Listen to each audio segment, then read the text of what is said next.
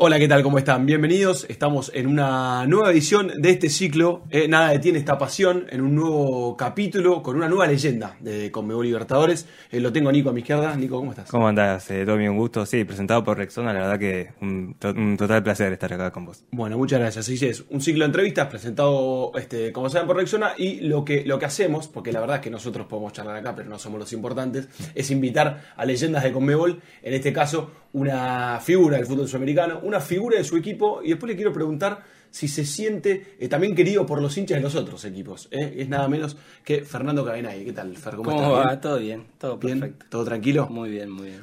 Arranco por ahí. Te iba a preguntar otra cosa, pero arranco por ahí. Digo, claramente sos una persona muy identificada con River, eh, pero ¿sentís el cariño de los, de los otros hinchas, de los otros clubes? Digo, algunos personajes por ahí, eh, no tanto, pero siento que vos me parece que sos una, una persona querida por, por todos por igual. A ver, en los clubes, de, digamos, acá en Argentina, Sí. o donde jugué yo, No, o, o la- sea, o el, o el entorno clubes- del fútbol en general. El fútbol en general, en los clubes donde jugaste, Sí. eh, y pienso sobre todo por ahí en los, en los rivales de esos Sí, clubes. de respeto, Ah. ¿no? Claro. Sí, no, la, la realidad es que sí, hasta, hasta ha habido hinchas de boca que, que han que, que reconocen eh, bueno el, el cariño de un jugador a un club en momentos complicados, por ejemplo, pero en general en el ambiente del fútbol sí sentí siento respeto, como que la gente te respeta, te trata con buena onda, que fue un poco también como como yo me porté con el resto de los clubes. Yo siempre digo que que el jugador tiene que hacer su carrera dentro de la cancha y, y si es querido por su club o todo lo que tenga que hacer lo tiene que dar dentro y no vendiendo humo con frases que terminan primero incitando a la violencia o generando problemas o querer eh, sobresalir de una manera que no es la que tenés que sobresalir. Vos vas a sobresalir el día. En, nuestro- en mi caso es si le hago un gol a boca, si gano los clásicos, si hago gol importante.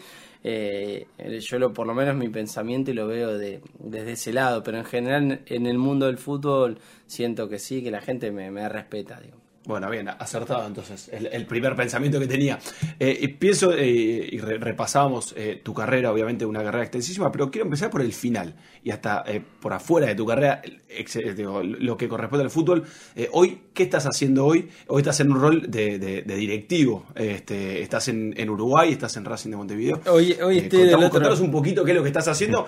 Mucha gente lo sabe, pero para aquel que no sepa, eh, contanos, contanos qué, qué haces. Dale, estoy, a ver, es un rol diferente, un desafío enorme, porque la verdad que transformamos un club eh, hi- histórico para lo que es Uruguay, que en 2011 jugó Copa Conmebol Libertadores, es un equipo de, de nombre, que es la escuelita, que es Racing de Montevideo, lo transformamos en Sociedad Anónima Deportiva, eh, en Uruguay se puede, a contrario de, de Argentina, y con, con un proyecto de formación integral, o sea, basado eh, eh, en gran parte en la formación integral de los chicos que entran a un club, desde que son chiquitos hasta que llegan a primera división.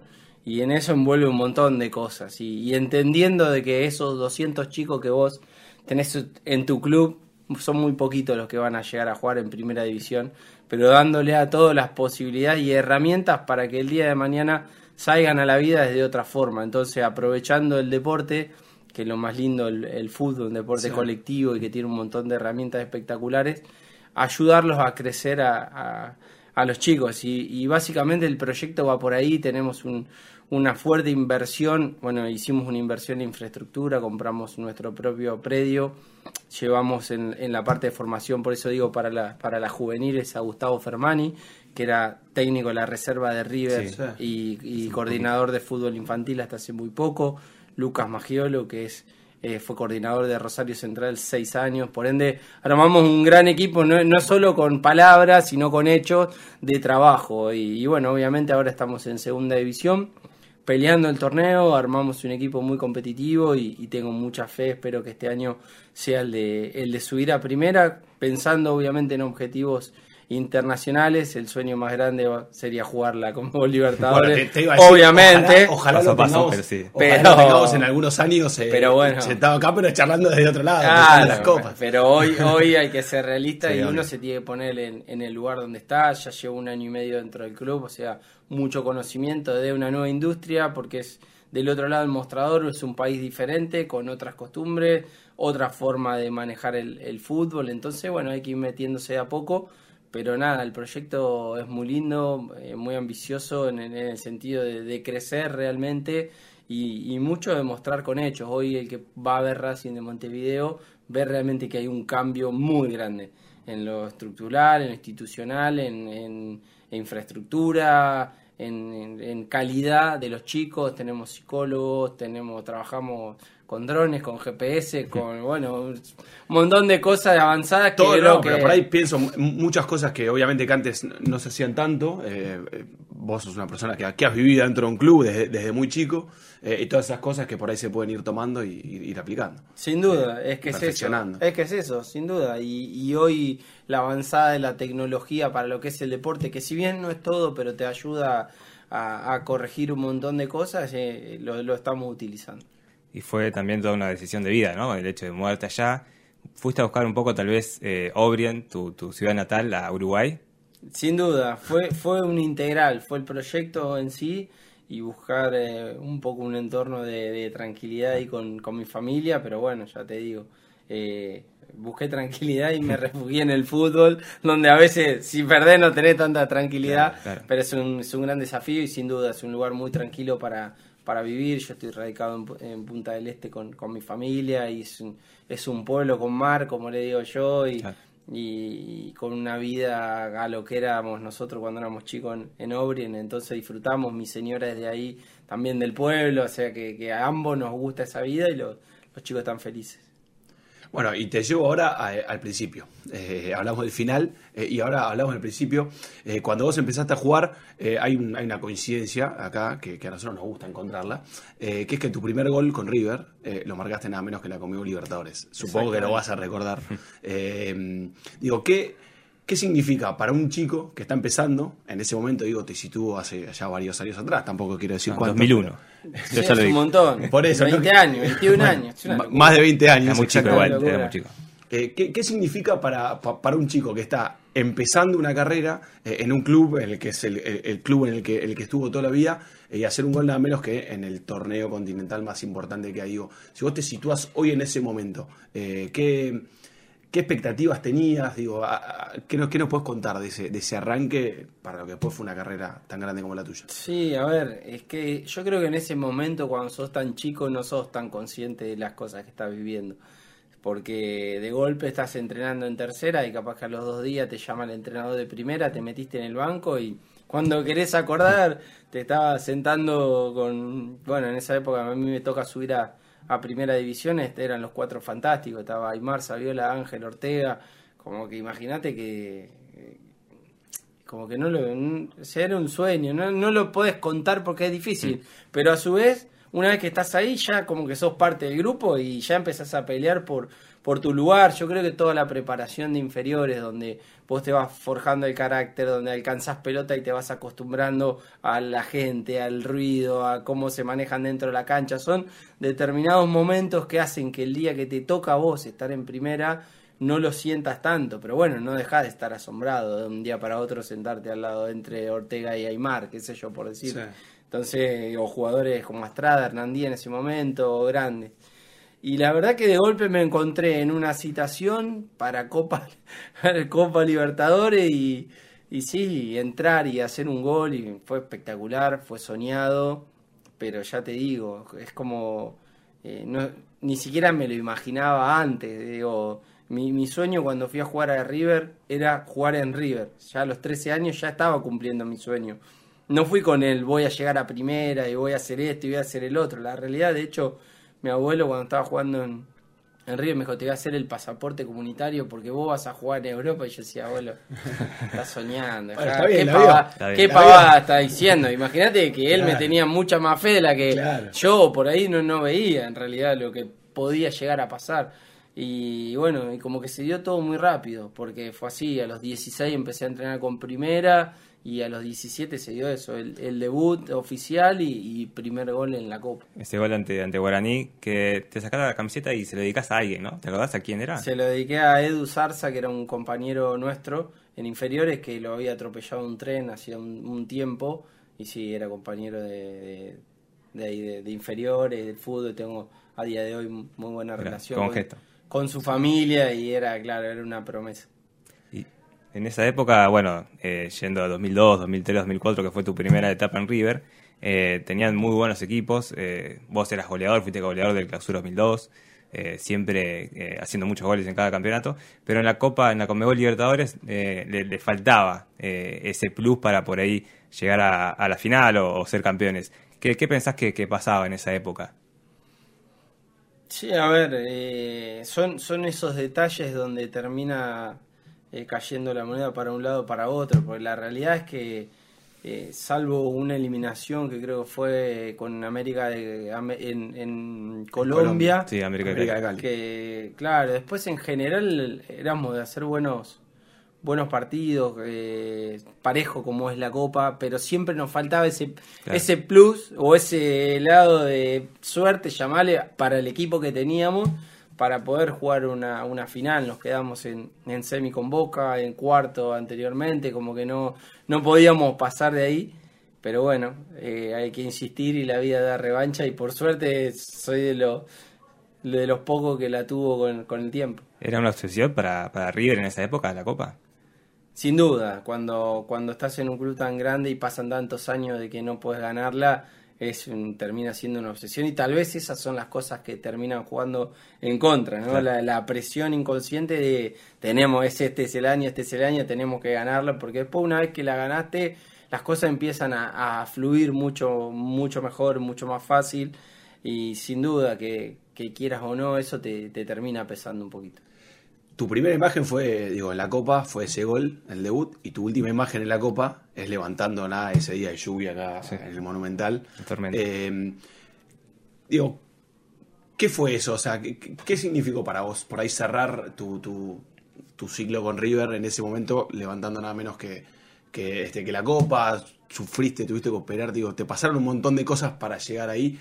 Eh, digo, ¿qué, qué, qué fue eso? O sea, así como ese primer gol, vos hablabas de, de esa inconsciencia, de estar en un lugar y decir, bueno, estaba y, fue, y no sé, y por ahí tu abuelo veías condiciones y vos sabías que eras bueno, pero andás a ver.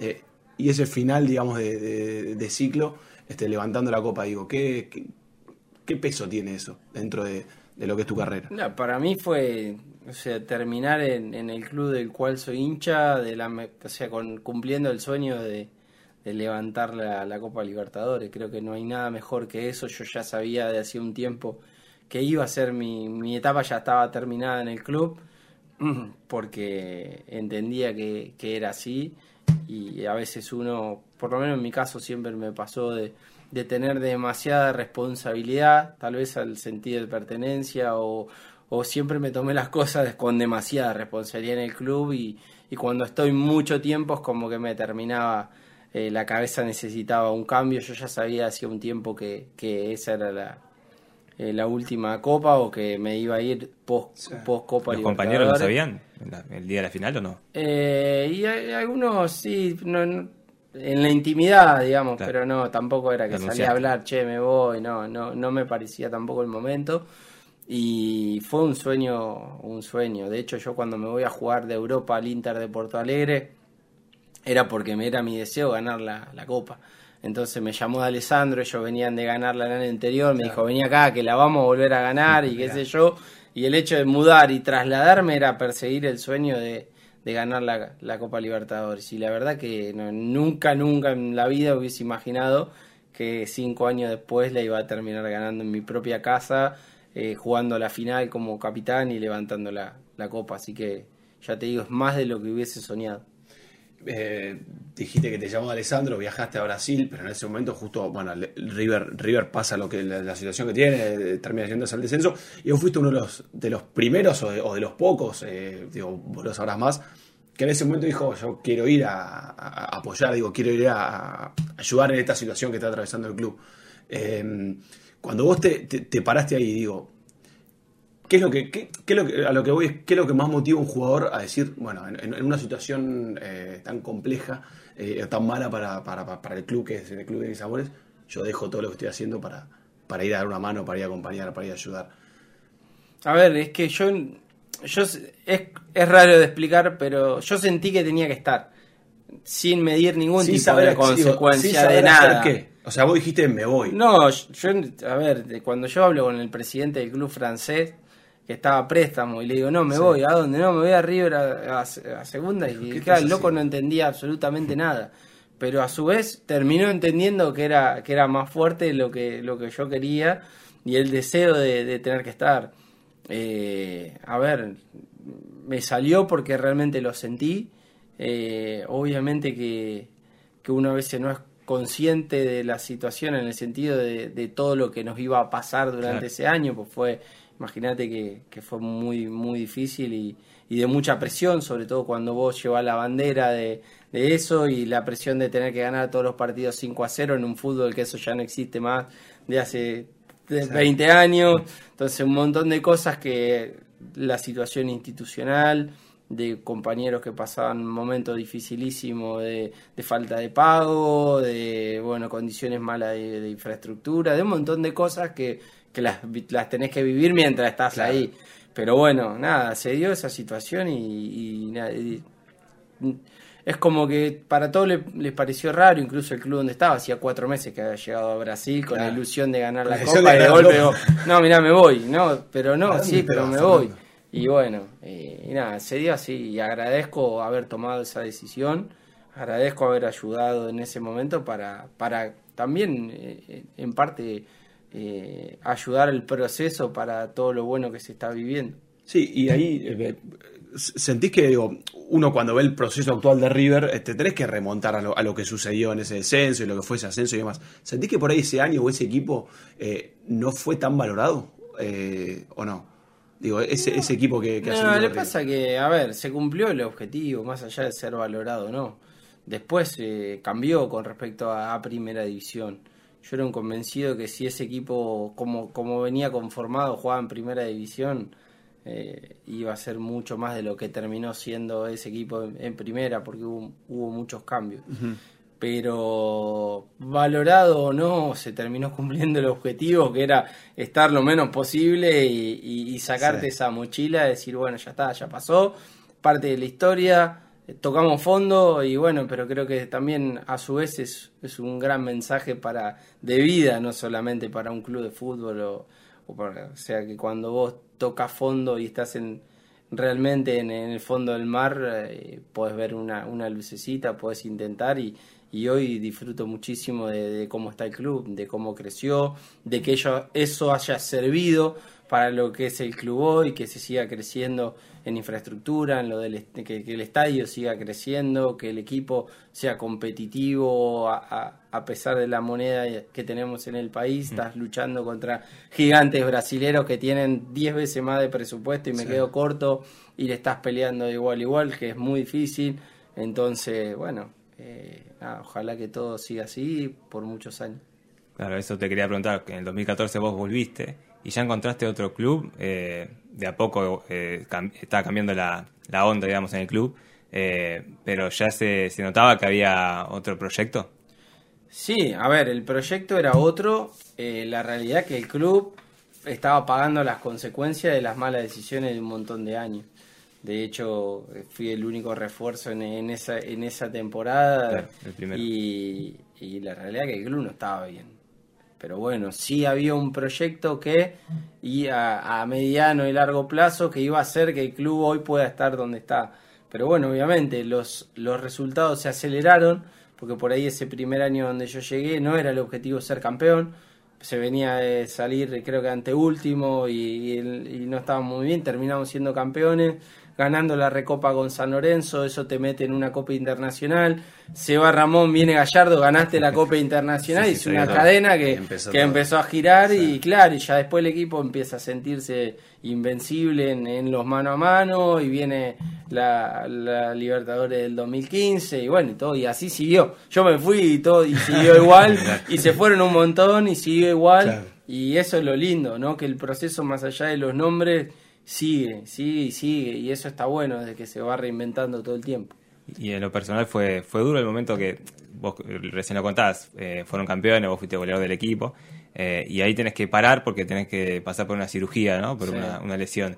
¿Fue muy duro ese momento? ¿Dudaste si seguir jugando? ¿Cómo lo tomaste? Sí, es que en realidad una vez, a ver, yo cuento un poco, yo tuve un golpe en el medio del torneo contra, contra Tigre, y, y jugábamos a los tres días. Como el equipo no venía bien, eh, la verdad que estábamos todos en duda. Yo dije, quiero jugar igual, sea como sea. Yo era el capitán de ese equipo y empecé a infiltrarme.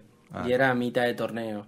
Claro, la infiltración, sobre todo cuando juegas tan seguido, es un camino de ida, porque en el momento no te duele, pero la lesión se va agravando. sí, sí, está porque ahí. estás con el pie dormido, pero el, gol, el golpe está y el problema lo tenés. Y bueno, y de ahí hasta el final del torneo, que faltábamos 7 8 fechas, me infiltraba. Ya los últimos partidos no me agarraba la infiltración.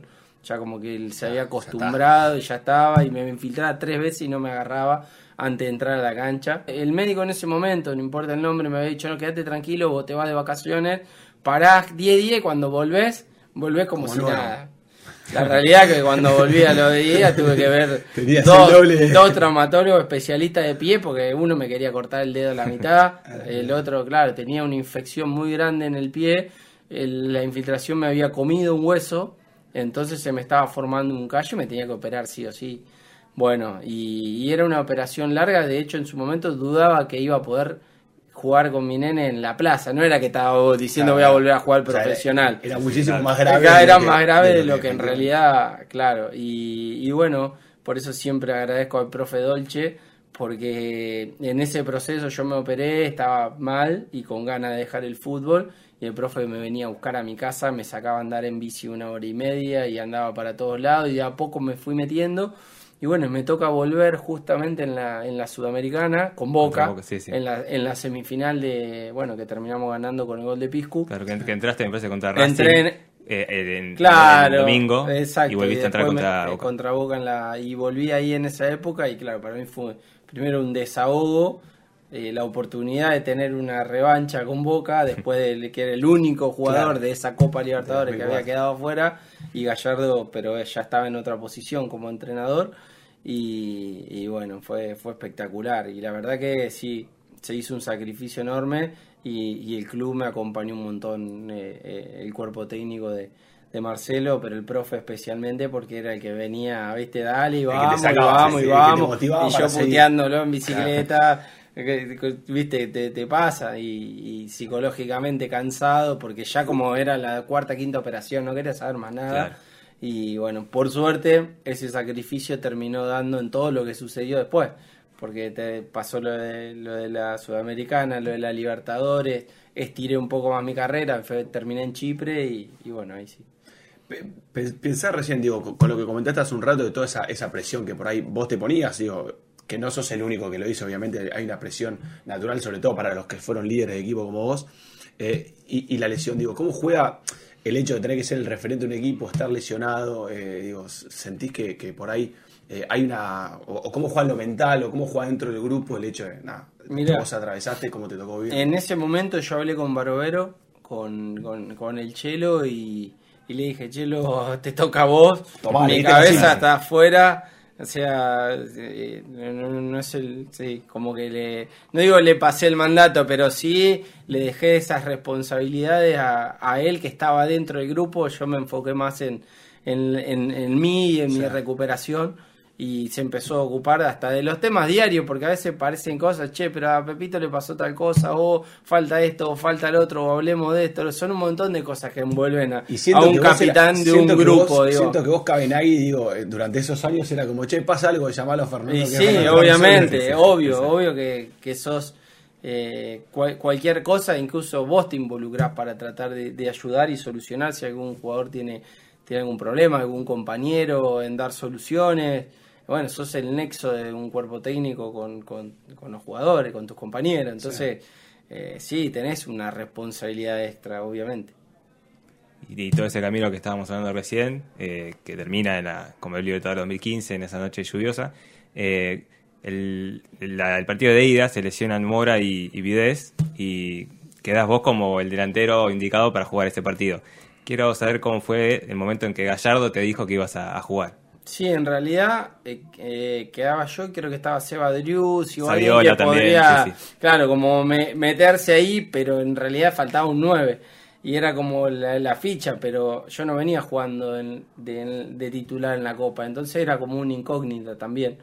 Así que sí, y Marcelo lo que tenía normalmente que te daba el equipo el, el día del partido. Sí, sí, Eh, está. ¿no? Claro, y Que pasa. comía las paredes. Claro, entonces no, esa semana, no sé, el lunes llegué, me llama al- me llama a su escritorio y me dice, mira, ya está decidido, vas a jugar vos. Mirá. O sea, como un espaldarazo de, Claro. de tranquilo que ya está, sos vos. Te, te- te elegí, de hecho, alguien que está en- alguien que estaba para- en el cuerpo técnico me dice, no, estábamos charlando todo y, y se paró y dijo, va a jugar Fernando, así como, ya está. Y viste, como Sí, que sí. todos quedaron ahí. Sin dudas. Claro, y, y bueno, y, y obvio que para, para uno ese momento de, de confianza, yo venía de meter los cuatro goles, creo que con Rafael, Sí. el gol contra Colón, venía, en el campeonato el venía campeonato haciendo goles, pero no sí. venía en la Copa, no. Eh, había jugado la semi contra Guaraní el segundo tiempo, y, pero bueno, nada, espectacular. O sea, tuviste ese tiempo para mentalizarte, ¿te sirvió para eso o al contrario, te, agarró ansiedad? Claro, y es, Que- que- eh, que claro, es que uno, uno, claro, uno le pasa de todo. Porque si no te dicen nada, decís jugaré. Y si te dices, uy, ya ahora que sé que juego, y ya empezás a, a vivir el partido diferente. Pero bueno, está bueno saberlo con, con anticipación, sobre todo en una semana tan importante y de incertidumbre, de no saber quién va a jugar. Yo creo que lo que él buscó generar conmigo es decir, ya está, quédate tranquilo, enfocate en el partido, mentalizate y eh, chao, este es tu momento. O sea, es tu momento. Marcelo sabía que yo me iba a ir también en ese. De hecho, fue mi último partido y al otro día ellos se fueron a Japón Sí, sí, a jugar la, la Suruga y, y yo me yo me quedé. No pude ni festejar. Fui el único que se quedó. Viajó todo el plantel. Claro. Claro, vos ya se lo habías dicho, o, o ya lo sabía por otro lado. No, ella sabía, ya sabían que, que yo, o sea, el que está en el día a día te conoce y saben y sabían que era mi último partido.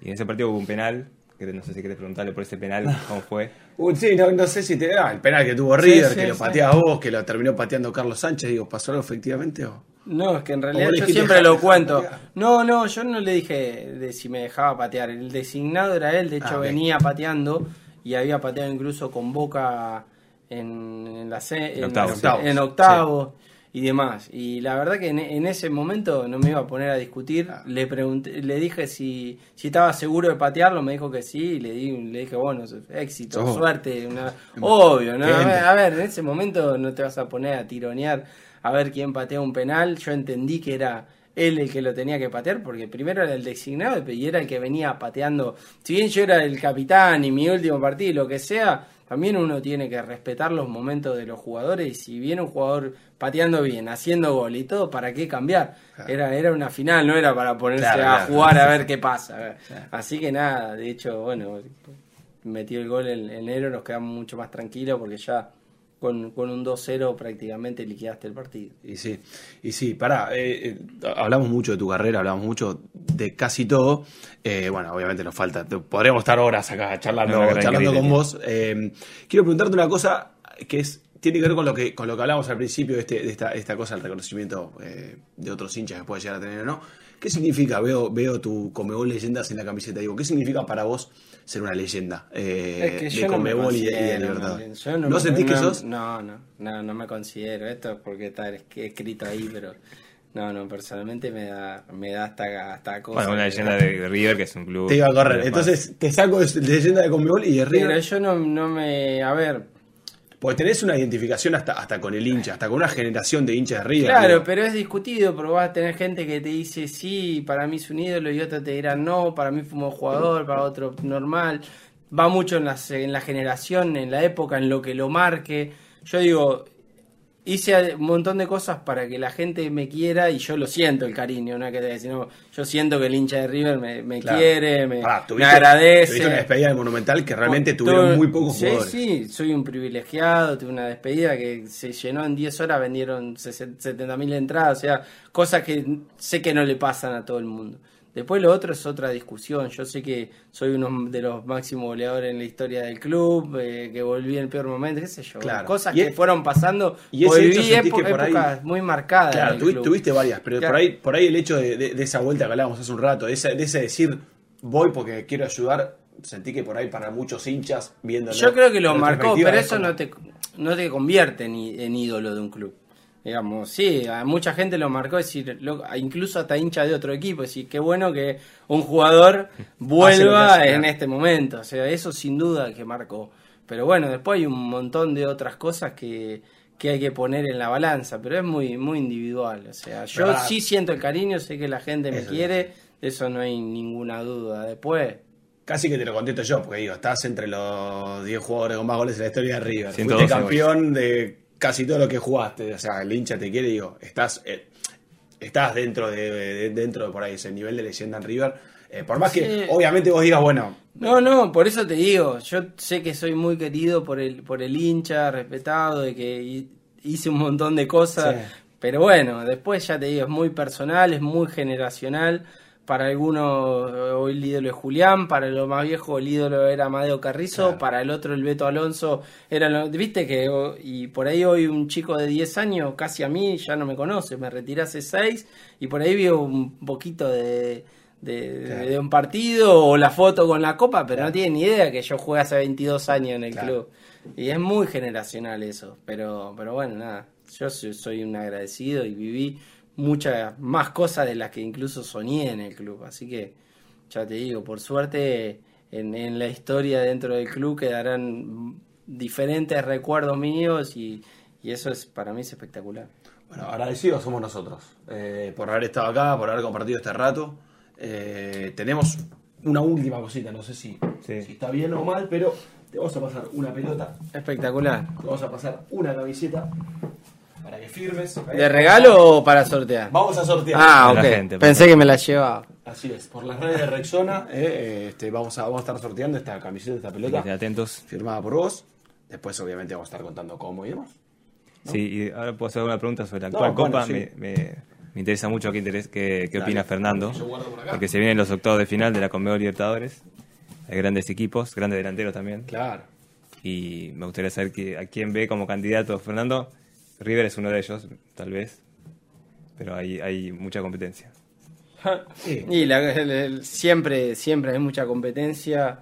Hoy especialmente los equipos brasileros, a raíz del poder económico y, y las posibilidades que tiene, ha- hace que, que incluso sean hasta un poquito más fuertes de lo que eran antes. Siempre fueron durísimos. Pero bueno, los equipos argentinos son muy competitivos siempre, más allá de lo que sea al, al, jugador de, de diferentes países, pero de Brasil le cuesta venir a Argentina, saben que no va a ser un trámite venir a ganar acá. Entonces, eh, a ver, River tiene por ahí menos viajes, pero no deja de ser difícil encontrarte con equipos argentinos que ya te conocen, que te lo enfrentás todo, todo el tiempo. Eh, Boca a priori tiene un fixture más complicado, pero ya jugó con Corinthians, eh, jugó bien en la bombonera, eh, le ganó o empataron, Se pero, empató, pero fue- pero fue mereció ganarle, digamos, no, no, no va a ser fácil, pero no dejan de ser equipos muy fuertes y, y lo, lo atractivo, pero a su vez lo malo del lado del jugador que tiene la copa, que te dormiste un partido, entraste mal y quedaste afuera. Entonces no te podés, no te podés relajar nunca. Que Claro. volviendo a lo de nuestro en su momento, en el 2002-2003, por ahí teníamos un mal tiempo y eso te, nos dejaba fuera de, de una, de una copa con un tremendo plantel y tremendos jugadores y te pasa. Entonces es algo que tenés que, que no podés relajarte nunca. Fernando Cabenay, muchísimas gracias por estar acá. Eh, este, nada detiene esta pasión, este ciclo eh, de Rexona para- presentado para, para Comebol Libertadores. Así que un lujo tenerte, una de las leyendas Comebol. Eh, un placer haber estado, esperemos que le haya gracias pasado Muchas gracias. también como invitación. nosotros. Espectacular, mil gracias. Bueno, muchas gracias y los invitamos a todos a, a seguir a Comebol Libertadores en, en todas las redes, eh, en todos nuestros programas. Eh, y bueno, nos vamos a estar encontrando. Chao Nico, gracias. eh. Hasta luego.